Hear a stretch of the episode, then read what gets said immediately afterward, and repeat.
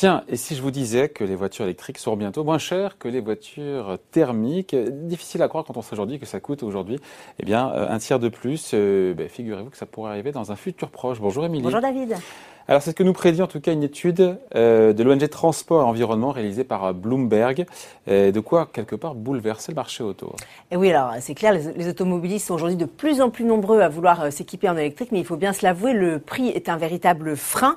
vous l'avez dit, une électrique coûte en moyenne un tiers de plus que sa jumelle à essence. Alors la Twingo, David en est la parfaite illustration. Sa version électrique est vendue 21 550 euros contre seulement 13 450 euros pour son équivalent thermique, mais tout ça devrait bientôt changer et dans pas si longtemps puisque le point de bascule pourrait arriver dès 2025. Ouais, donc 2025 c'est demain, c'est après-demain, c'est dans 4 ans et donc l'électrique sera moins cher que l'équivalent moteur thermique, moteur patience, essence. Patience, David, ah. il faudra attendre 2030 hein, pour que l'électrique devienne moins cher, mais en, en, 2025, on devrait déjà être à l'équilibre. Alors, ça dépendra bien sûr des, des, des, catégories de voitures.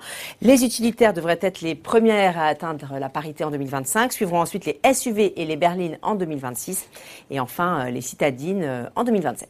Oui, après le secteur de l'électrique, des voitures électriques, on sait qu'il est perfusé, il est nettement plus abordable si on prend en compte toutes les aides qui existent, les coups de pouce, les subventions des États, des régions. Vous avez raison. Hein. C'est vrai que les, toutes ces mesures incitatives réduisent les coûts. Et c'est vrai qu'en France, on est particulièrement gâté hein, avec le bonus écologique de 7 000 euros, la prime à la conversion de 5 000 euros, plus la surprime de 1 000 euros dans les zones à faible euh, émission. Mais bon, tout le monde n'y a pas droit. Et de toute façon, les auteurs de rapport n'ont pas pris en compte euh, euh, toutes ces aides et toutes ces subventions pour faire, pour faire leur, leur, leur pour arriver à leur conclusion. aide ou pas aide, le mouvement est enclenché. Selon eux, l'électrique devrait être très bientôt bon marché. Bon, et comment est-ce qu'ils arrivent à cette conclusion alors? Alors, l'étude cite deux raisons. Tout d'abord, David, le nerf de la guerre, c'est bien sûr le prix des batteries. Euh, grâce aux évolutions technologiques, il faut le savoir, depuis 10 ans, il est en chute libre. Il a baissé de 89% entre 2010 et 2020.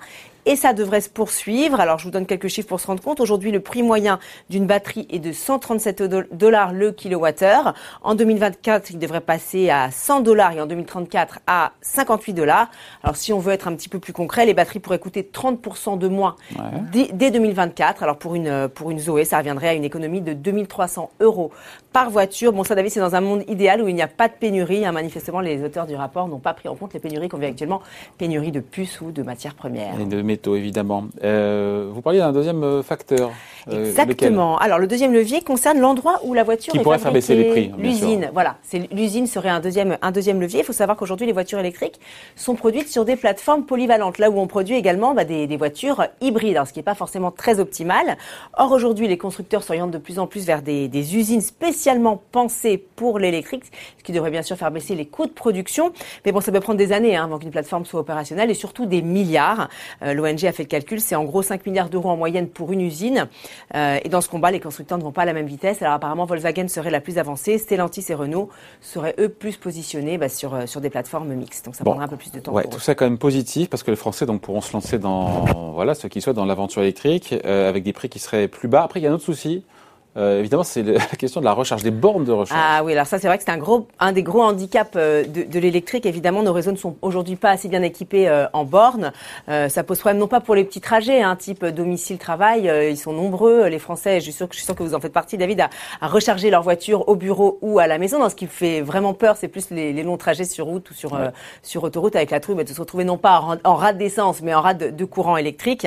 donc évidemment, il faut que le gouvernement mette les bouchées doubles dans le développement d'un réseau partout sur tout le territoire. Pour l'instant, le gouvernement il se fixe un objectif de 100 000 bornes d'ici fin 2021, ce qui n'est clairement pas assez ambitieux selon les auteurs du rapport. Donc vous voyez, ce dossier, il est aussi et surtout euh, très politique. Voilà. Merci Émilie. Merci David.